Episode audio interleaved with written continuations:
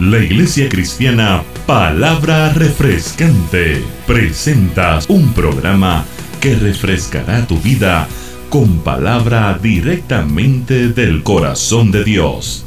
Y ahora con ustedes, el pastor David Velázquez. Fíjense lo que dice Filipenses 4:8. Por lo demás, hermanos, todo lo que es que verdadero. Si es mentira, no lo oiga, no lo anides en tu mente. No es verdad. No, tampoco te, defiendas tratando de, hacer lo que, lo que sea por tratar de demostrar que, que, que es mentira. Tú sabes que no es verdad. Por lo tanto, dice todo lo que es verdadero. Todo lo que es que honesto. Todo lo que es que justo todo lo que es puro, todo lo, todo lo de buen nombre. Si hay virtud alguna, si algo digno de alabanza, en esto pensar. Piensa en las cosas de Dios. En eso es que tienes que pensar. La tercera fortaleza es la altivez. Dice que, dice 2 Corintios 10:5, derribando argumentos y toda altivez que se levanta contra el conocimiento de Dios y llevando cautivo todo pensamiento a la obediencia a Cristo. ¿Qué es toda altivez? Toda altivez significa pared muro o división y tiene la intención de separar dos entidades. Cuando se establece una fortaleza, este muro de división va levantándose y dividiendo y separando los pensamientos en la mente para impedir que el conocimiento de Dios llegue donde debe llegar en tus pensamientos. El enemigo solo quiere distraernos con lo genérico o ficticio, ya que es parte de la mentira para que no enfoquemos la verdad. O sea, lo que hace el enemigo es como los televisores modernos. Bueno, ya tenemos LED, HD, HDD, uh, Smart, más o menos, Intelligent, Plasma, toda esa cuestión. Pero unos televisores que usted ponía, cuando usted va a ver un canal, usted puede ver la pantalla completa, pero en la esquina puede ver otro canal. El programa que estás viendo está en la pantalla grande, mientras el otro está en la pantalla chica. El estar pendiente a la pantalla chica te desenfoca de la pantalla gigante. Eso es lo que hace altivez. El muro de contención que divide los pensamientos te desenfoca. El enemigo siempre te presenta algo que es más o menos la verdad, pero no necesariamente la verdad. Es como cuando yo era soltero, que estaba con mis hijas, yo le he contado esto antes a ustedes. Yo cuando estaba soltero con mis hijas, yo, yo este, iba al supermarket. Al, en ese tiempo era cash and carry. Ya cash and carry no existe. Cash and carry. Yo iba a comprarle cornflakes. Y cuando yo iba a comprarle cornflakes, yo veía el conflate de Tony the Tiger. Un Tony the Tiger gordo en la, en, la caja. Y después al lado de Tony the Tiger había uno. Cachan Caribran. Genérico. Y el, el genérico era lo mismo que el Tony de Tiger, lo único que el cartón era diferente y el Tony de Tiger era. ¿Y no? Para ahorrarme un par de centavos, pues compraba el genérico. Y se lo llevaba a la casa para que la muchacha se lo comieran. ¿Sabe que ese conflate pasaba semanas ahí y después tenía que regalarlo? Yo pregunté, ¿pero por qué no se lo come si lo mismo? Papi, no es lo mismo. Tú piensas que es lo mismo, pero no es lo mismo. It doesn't have the same taste. It's not the same as, you know, Tony the Tiger is Tony the Tiger. Come on.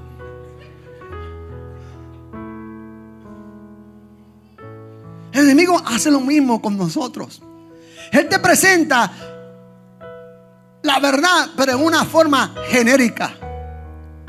Y él te dice, bueno, pues este, mira, eh, tú puedes hacerle eso, eso no es problema, eh, ¿sabes? Para que tú veas. Porque eres un experto en mentira. El enemigo no puede forzarnos a hacer nada. Él solo nos distrae para engañarnos. Él nos distrae. El apóstol Santiago llama esto doble ánimo. Santiago 1.8 dice, el hombre de doble ánimo es inconstante en todos sus caminos. Si usted busca la versión en inglés, cuando usted lee ese verso en, King James Version, Santiago 1.8 dice, the, the man is double minded. En otras palabras, tiene doble mente. Dice double minded. Estás escuchando Palabra Refrescante por el pastor David Velázquez. Queremos saber de ti. Llámanos al 813-270-1882. Palabra Refrescante. Doble pensamiento.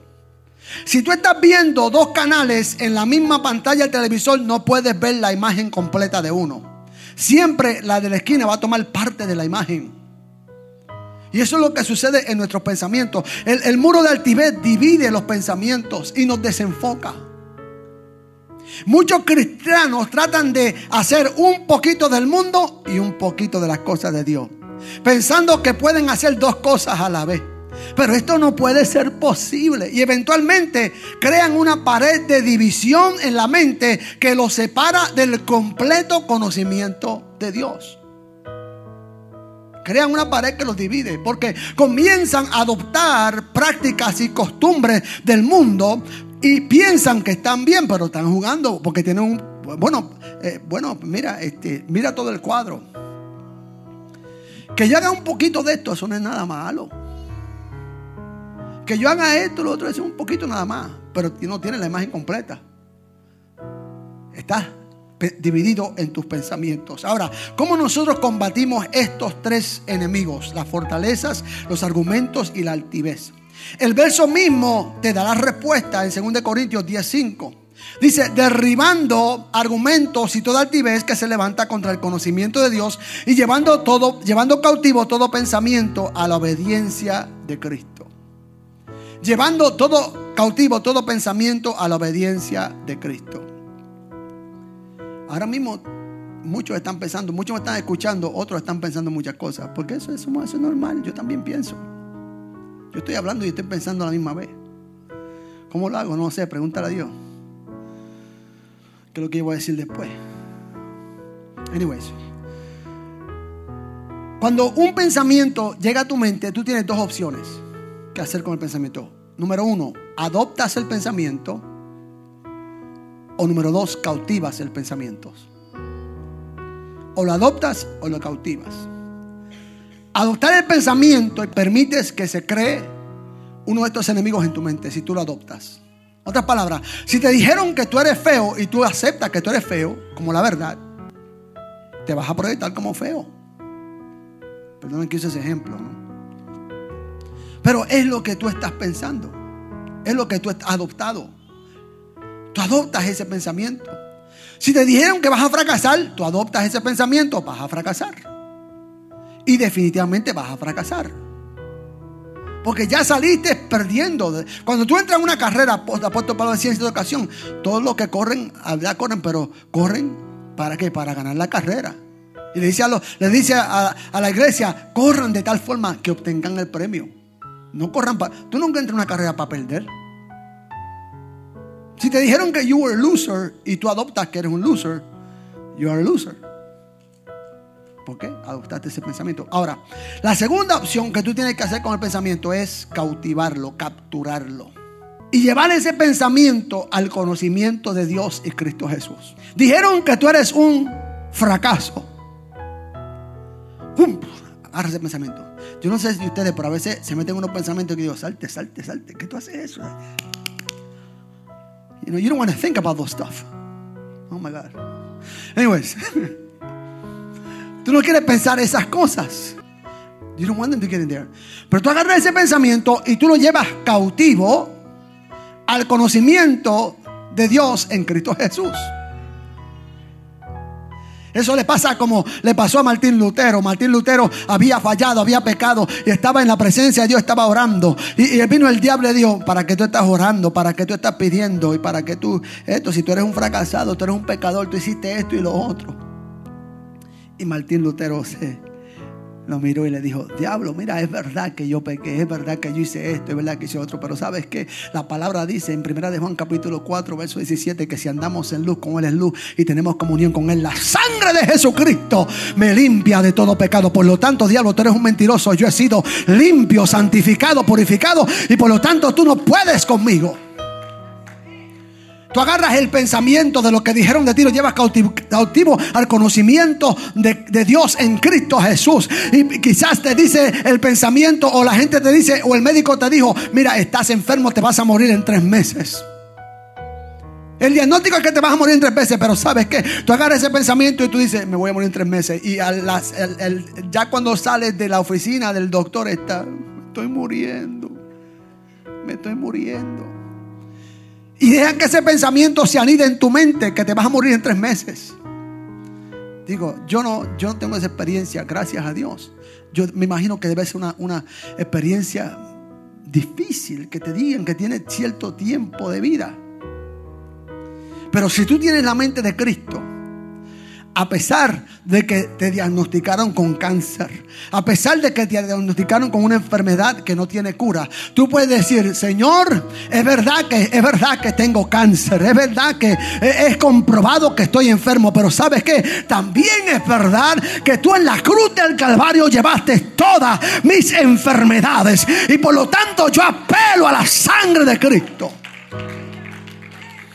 Yo llevo esa verdad cautiva al conocimiento de Cristo Jesús. Oh, y si, y si lo llevan más allá, puedes decir, oh, está bien, es que me voy a morir en tres meses. Pero para mí el vivir es Cristo y el morir es ganancia. ¿Dónde está, oh muerte, tu victoria? ¿Dónde está, oh sepulcro, tu aguijón? Soy más que vencedor por medio de Cristo Jesús. Cuando tú tienes la mente de Cristo, no hay diablo, no hay demonio, no hay malicia, no hay nada que te pueda impedir. Tú puedes vivir en las alturas porque tú sabes que tú tienes la mente de Cristo. Aleluya. Y puedes estar tranquilo. Estás escuchando Palabra Refrescante por el pastor David Velázquez.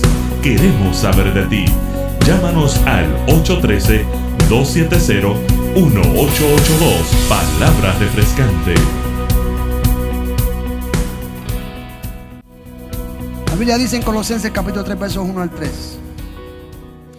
Si pues habéis resucitado con Cristo, buscad las cosas de arriba, donde está Cristo sentado a la diestra de Dios.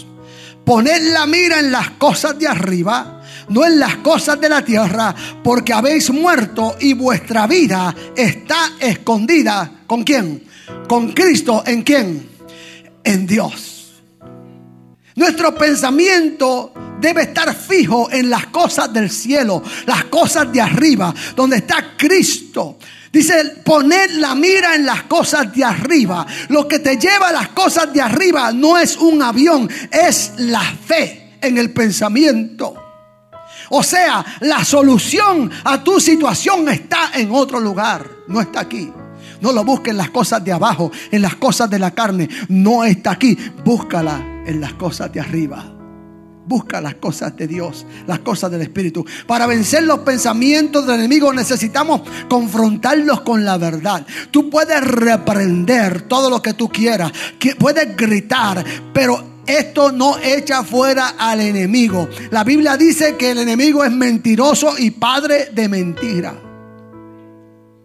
Tú no has hecho, yo le he hecho, yo te confieso, yo le he hecho. Pensamiento se mete ahí que no debe meterse, te reprendo, Satanás.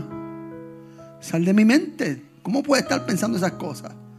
Pero la manera en que tú puedes hacer eso es llevando ese pensamiento cautivo al conocimiento de Cristo. Para que puedas ser libre. Lo que el enemigo no puede resistir es la verdad. Jesús le dice a los discípulos en, en, San Juan capítulo 8, verso 45, y a mí porque digo la verdad no me creéis. La verdad no se cree. Yo le digo esto a, todos ustedes, le estoy predicando ahora a todos ustedes. Algunos me van a creer, otros no me van a creer. Muchos van a salir por ahí, por esas puertas transformados, con una nueva perspectiva de cómo poder pelear en su mente los pensamientos que no agradan a Dios. Otros le va a dar lo mismo. Porque no, no creen, no, no creen por fe. Esto es cuestión de fe. Y un poco más, más adelante Jesús le dice, antes de eso, en el verso 32 de Juan capítulo 8, y conoceréis la verdad y la verdad os hará libre. La verdad no es algo, la verdad es alguien, se llama Jesús. Cuando tú conoces a Jesús, por eso es que, lleva todo pensamiento cautivo al conocimiento de Cristo en Dios. Por eso es que estamos escondidos con Cristo en Dios. Y esto todo espiritual, no es algo natural, es el espíritu. Jesús dijo, yo soy el camino, la verdad y la vida y nadie viene al Padre si no es por mí. Así que si el Hijo os libertare, seréis verdaderamente libres. Estás escuchando Palabra Refrescante por el pastor David Velázquez. Queremos saber de ti. Llámanos al 813-270 1882, palabra refrescante. Quiero enseñarles a cómo podemos ser libres en nuestro pensamiento. Y lo primero que tú tienes que entender, y nosotros tenemos que entender, es que Dios conoce tus pensamientos. Tú pensabas que no, pero lo conoce. Dios conoce tus pensamientos. Dice Jeremías capítulo 17, verso 10. Yo Jehová que escudriño la mente, que prueba el corazón, para dar a cada uno según su camino, según el fruto de tus obras. A veces nosotros pensamos que nos podemos esconder de Dios. Dios conoce todo. A veces decimos, cuando vamos a 80 millas en un, speed limit de 55, 55 eh, millas, eh, eh, decimos, se bajó Dios del carro. Dios no se bajó nada, está contigo, vas a chocar contigo también. Dios conoce todo. Dios conoce lo que tú estás pensando, lo bueno y lo malo. Él lo conoce. ¿Para qué esconderte? ¿Para qué tratar de, jugar un juego que tú sabes que tú no puedes esconderte de él? Por lo tanto, si tú entiendes y reconoces que Dios conoce tu pensamiento, ¿a dónde te vas a esconder? El salmista decía, ¿a dónde me esconderé de tu espíritu? Si me fuere a las alturas, allí estás tú. Si en los cielos, allí estás tú. Si bajare a la profundidad de la mar, allí estás tú. ¿Dónde me voy a esconder? Si Dios es omnisciente, Él lo sabe todo. Y es omnipresente, Él está en todo lugar. El segundo, permite que el Señor sea el centro de dirección de tu vida y dale acceso que escudriñe tus pensamientos. Salmo 139, verso 23 y 24. Examíname, oh Dios, y conoce mis pensamientos. Pruébame y conoce mis pensamientos. Y ve si hay en mi camino de perversidad y guíame en el camino eterno. Permite que el Señor escudriñe tu pensamiento. Dale permiso, Señor, métete en mi mente. Analiza, Señor, yo no quiero pensar esas cosas. Yo no quiero hacer esas cosas. Espíritu Santo, limpia mi mente, límpiame, límpiame. Límpiame. Tercero, lleva tus pensamientos a la obediencia en Cristo. Verso 6 dice, y estando prontos para castigar toda desobediencia cuando nuestra obediencia sea perfecta. Lleva tu pensamiento cautivo a la obediencia en Cristo y estando pronto, estar, estar dispuesto a llevar eso a la obediencia a Cristo. Aplica la verdad que tú conoces. Recuerda que la verdad no es algo, la verdad es alguien. Quizá todo este tiempo has estado escuchando de la verdad pero en esta tarde yo quiero que tú conozcas la verdad, se llama Jesús. Vivir para Dios es una relación, no una obligación. Vivir para Dios equivale a poder. Servir a Dios por obligación equivale a fracaso espiritual. Cuando enfocamos la relación, cancelamos la obligación. Es como, por ejemplo, cuando tú te enamoras de tu novia y luego te casas. Estás con ella, ¿por qué? Porque la amas. La amas a ella. Entraste en una relación. Pero con la relación vienen obligaciones. Hay que pagar renta, hay que pagar luz, hay que traer comida para la familia, hay que sostener los hijos. Todas esas son obligaciones. Para qué yo me casé? Para pagar luz, pagar renta, pagar apartamento, te pago esto, te pago Estás enfocando la obligación. Te estás olvidando de la relación. Te estás olvidando de que a esa que tú le pediste matrimonio, tú delante de Dios dijiste que ibas a amarla toda tu vida. Que ella incondicionalmente te ama a ti. Que te lava los pantalones. Te, te, lava los platos. Y que te tiene, te cuida bien. Y que lo hace porque te ama, no porque está obligada a hacerlo.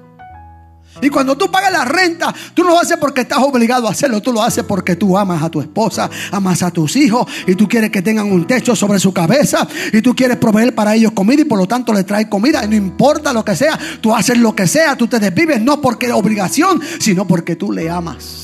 Cuando tú amas a Dios y cuando tú vives en una relación con Dios, tú no dejas de fumar porque, eh, porque estás obligado ahora que estás en la iglesia a dejar de fumar. Tú dejas de fumar porque ahora tú amas a Dios.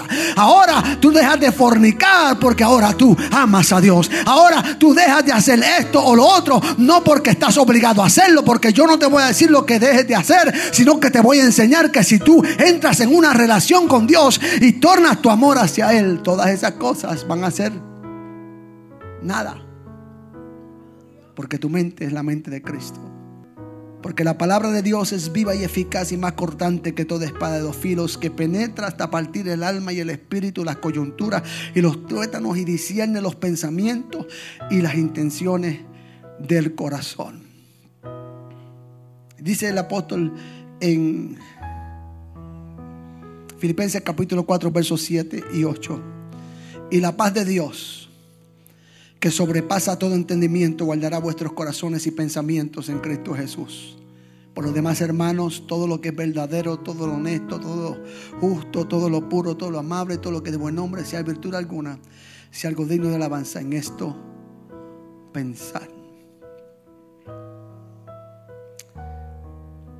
Yo les invito a que vayamos a 1 Corintios capítulo 2. Yo quiero que ustedes lo leamos al unísono esta escritura en, en 1 Corintios capítulo 2, versos 12 al 16. Y nosotros no hemos recibido el espíritu del mundo, sino el espíritu que proviene de Dios, para que sepamos lo que de Dios ha concedido. Lo cual también hablamos, no con palabras enseñadas por sabiduría humana, sino con las que enseña el espíritu, acomodando lo espiritual a lo espiritual. Pero el hombre natural no percibe las cosas que son del Espíritu de Dios, porque para él son locuras y no las puede entender, porque se han de discernir espiritualmente. En cambio el espiritual juzga todas las cosas, pero él no ha juzgado en nadie, porque ¿quién conoció la mente del Señor? ¿Quién le instruirá? Mas nosotros tenemos la mente de Cristo.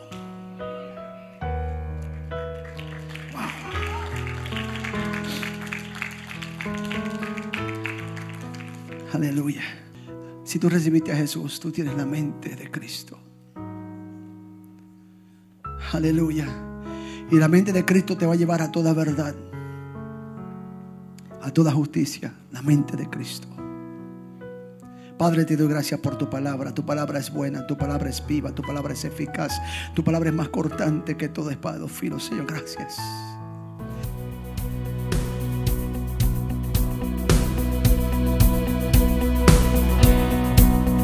Gracias por escuchar Palabra Refrescante.